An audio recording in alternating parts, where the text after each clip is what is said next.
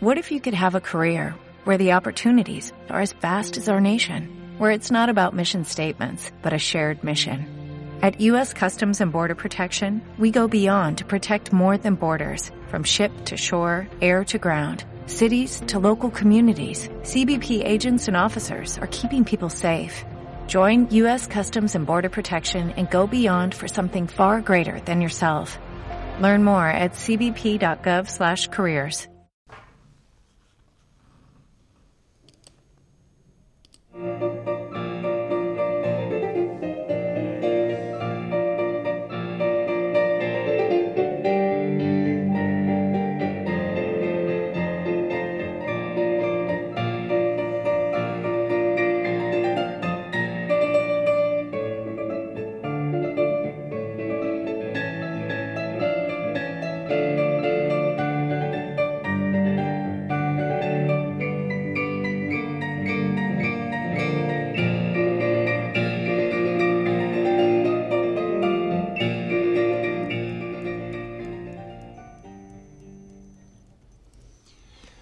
Eso era la marcha turca, interpretada por Valentina Lisitsa, de Ludwig van Beethoven.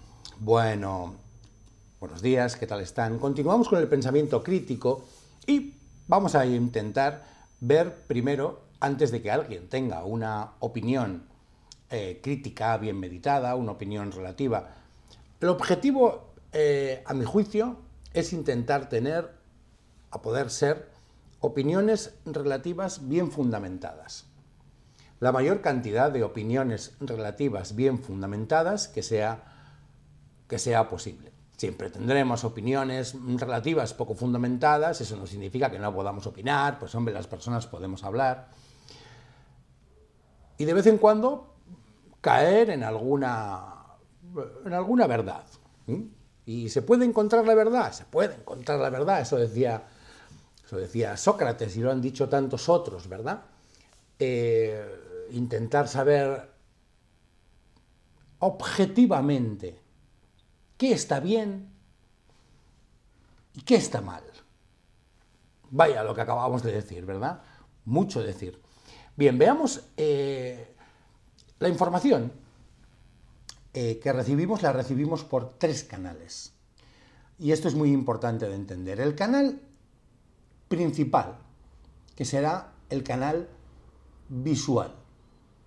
Es decir, eh, vemos cosas y por lo que estamos viendo de la comunicación no verbal de los demás, por lo que podemos leer, que también es un canal visual, eh, estamos constantemente recibiendo información del entorno. Si vemos una película hay una entrada por el canal visual también. Si vemos una serie también está entrando por el canal visual. La información está entrando por sus ojos. Si es una película, entonces está entrando por sus ojos y por sus oídos. El segundo canal es el canal auditivo. Las personas nos hablamos unas a otros. Prometeo nos dio el don de la palabra, además del secreto del fuego, según la mitología griega, y los seres humanos hablamos, hablamos todo el rato, ¿vale? Esta es otra de las eh, fuentes de información. Usted pone la televisión y además de que hay una entrada, porque usted está viendo a los que le presentan los informativos, que es de informativo, que parece ser que es de donde nos informamos, y también está oyendo lo que dicen. Si escuchamos la radio, el canal es auditivo, pero existe otro canal, el tercer canal de entrada de información. Visual, auditivo y cinestésico. Porque también los seres humanos somos seres sensitivos, tenemos sensaciones. Bien, estos son los tres canales por los que nos entra la información.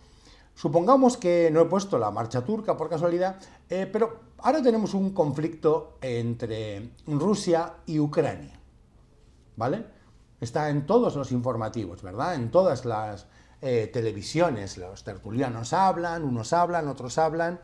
nos sueltan muchas snack news, ¿verdad? Este concepto me gusta mucho, snack news. Es decir, es una noticia donde se le intenta informar acerca de algo, pero no reviste más de 200 caracteres. Un titular, pum, y luego 200 palabras, no más. Con eso usted no se puede enterar de nada, porque la información está muy limitada. Y generalmente el objeto es que usted no reflexione, puesto que ya le dan la información. En la misma noticia no, no hay únicamente información que ha hecho, dónde ha pasado, y luego usted la reflexiona. No, generalmente viene ya reflexionada y, y opinada, a poder ser.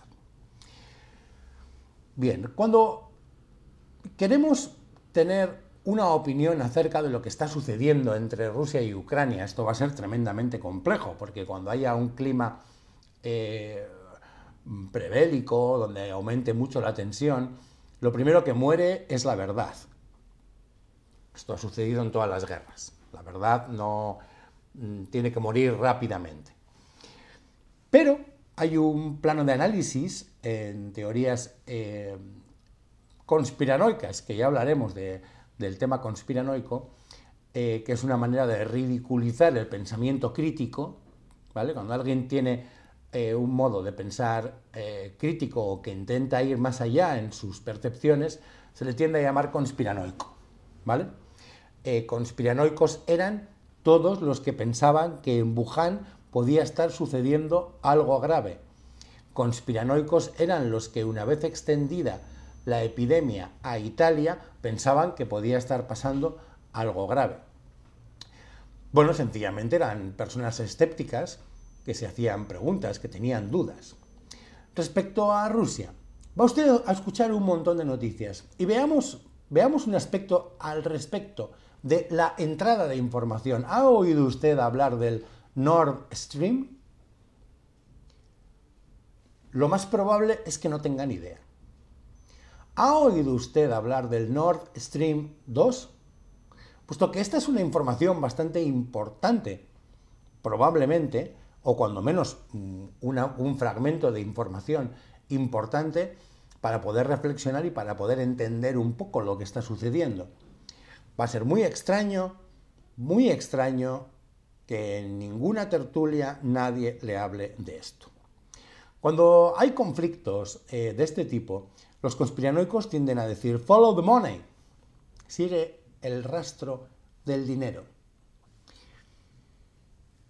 porque esto nos ayuda a entender un montón de cosas. Nord Stream es un gaseoducto. Es un gaseoducto que va desde la frontera entre Finlandia, con, Rusia, esa frontera, y sale al mar desde allí y llega hasta el norte de Alemania. Menuda obra de ingeniería, ¿vale? Menuda obra de ingeniería. Imagínase un tubo ¿eh? del tamaño de dos alcantarillas, bueno, de 2.500 kilómetros, o, 2.000 o 3.000 kilómetros, una barbaridad, una obra de ingeniería alucinante en la que tienen que intervenir eh, al menos cinco o seis empresas, pero cinco o seis empresas muy, muy grandes para conseguir hacer esto, ¿no? Obras que pueden valer 4 o 5 mil millones de euros, una barbaridad, ¿verdad? Bueno, pues hay ahora, eso es un tubo que hay, ya existe. Por ahí va gas desde Rusia hacia Alemania. Hace poquito se ha terminado un segundo tubo, el Nord Stream 2. Imagínese de la obra de ingeniería que estamos hablando. Son palabras mayores. Lo que hace el ser humano en, este mundo es sorprendente. ¿eh? es, sorprendente. Yo realmente no consigo acertar a entender cómo se pueden construir semejantes maravillas. Es absolutamente increíble. Bien, este gaseoducto, Nord Stream 2, imagínate que había un, había un tubo, ahora hay dos tubos. Bien, eso no se hace de un día para otro. Ya está terminado. Ya puede, ya puede mandar gas Rusia a Alemania mediante ese gaseoducto. Pero ¿qué nos falta? ¿Qué falta? Pues a poco que se informe, y no, estoy, no voy a dar ninguna opinión, ¿eh?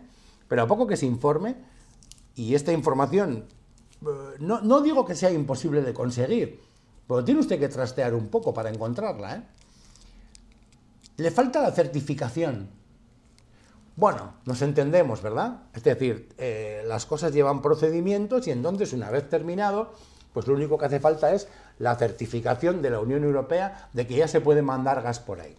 Digamos que es seguro, que, bueno, pues que reúne todas las condiciones, por supuesto que esas condiciones se han mirado anteriormente, ¿cómo no se van a mirar antes de hacer una obra de, váyase usted a saber de cuántos miles de millones de euros estamos hablando? Pero falta la certificación, falta el papelito, es como cuando usted va a abrir un negocio, ¿vale? Pues bueno, va haciendo las cosas y la certificación del ayuntamiento no ha llegado aún.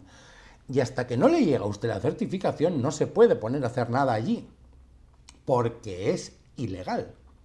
Consecuentemente, bueno, pues hay cierta tensión al respecto, ¿verdad? Eh, Estados Unidos eh, ha estado siempre en contra de que se abra este gaseoducto. En contra. Y algunos otros países también. Entre ellos los países eh, bálticos, ¿vale? Es decir, los países del este, lo que antes estaba más allá del telón de acero, están en contra. Y Ucrania también, en contra de que se haga ese gaseoducto. ¿Cuál es el motivo? Bueno, pues tiene que haber algún motivo. Bueno, pues el motivo tiene que ver con Ucrania, porque parece ser que a Estados Unidos y a Ucrania le interesa que el gas pase por Ucrania, por los gaseoductos que pasan por Ucrania hacia la Unión Europea. Y no le interesa el otro. Al tiempo, hace poco hemos tenido elecciones en Alemania. ¿Quién gobierna en Alemania ahora? Son preguntas interesantes. Pues el Partido Verde ha entrado en la coalición. Sabemos que el Partido Verde no está muy conforme con estos gasoductos. Alemania en este conflicto está diciendo que eh, abrir ese gasoducto tiene que estar sujeto a temas técnicos, ¿vale? A temas comerciales, no a temas políticos. Y ahora nos vamos a poner en el lugar de Rusia. Entonces Rusia construye un gasoducto de 4.000 millones de, euros, 2.000 kilómetros, bueno, bueno una, una cosa increíble, y ahora no le dan la certificación. Si no le dan la certificación, pues tiene un problema, ¿verdad? ¿Qué haría usted? Ya no solamente es lo que valga el gasoducto, sino lo que va a valer el gas que voy a mandar a través de ese gasoducto, que va a reducir la dependencia que yo tengo de enviar gas a través de Ucrania. Gas el cual está más comprometido porque esos gasoductos pues, tienen que pasar por este mismo país. Consecuentemente hay una tensión. ¿Qué, ¿Cuál imagino yo de fondo, haciendo una reflexión, que será el planteamiento? Mm, digo, bueno, voy a presionar y voy a tensionar las cosas para que me den la certificación. Es decir, voy a intentar transmitir una sensación. O me das la certificación para que mande el gas por ese gasoducto, o invado Ucrania. Ah, por supuesto que las probabilidades de que Rusia invada Ucrania son muy limitadas, a pesar de que no esté en la OTAN y no quiera que entre en la OTAN, que es lo que nos dicen, que no entre en la OTAN, que esto, que lo otro. Pero al tiempo que nos están hablando de de todo este asunto, de que se quejan de que es que me ponen bases militares de la OTAN eh, alrededor de mi país y me están agobiando y entonces pues yo me tengo que defender un poco, me tengo que posicionar. Pero claro, eh, si nadie nos habla del conflicto del Nord Stream 2, pensamos que las cosas, podríamos reflexionar, que las cosas se rigen más eh, por valores, me está usted amenazando, entonces me siento mal, amenaza mi libertad y todas estas cosas, ¿verdad? Pero puede que el motivo sea muchísimo más sencillo, que sea un tema meramente económico.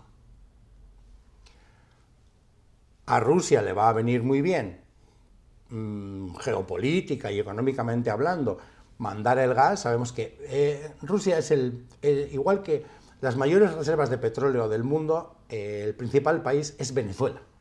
Bueno, pues respecto, que por cierto también tiene gas, eh, y bastante. Las de, las de gas están en Rusia. Y además en Rusia hay una empresa que se llama Gazprom, muy importante.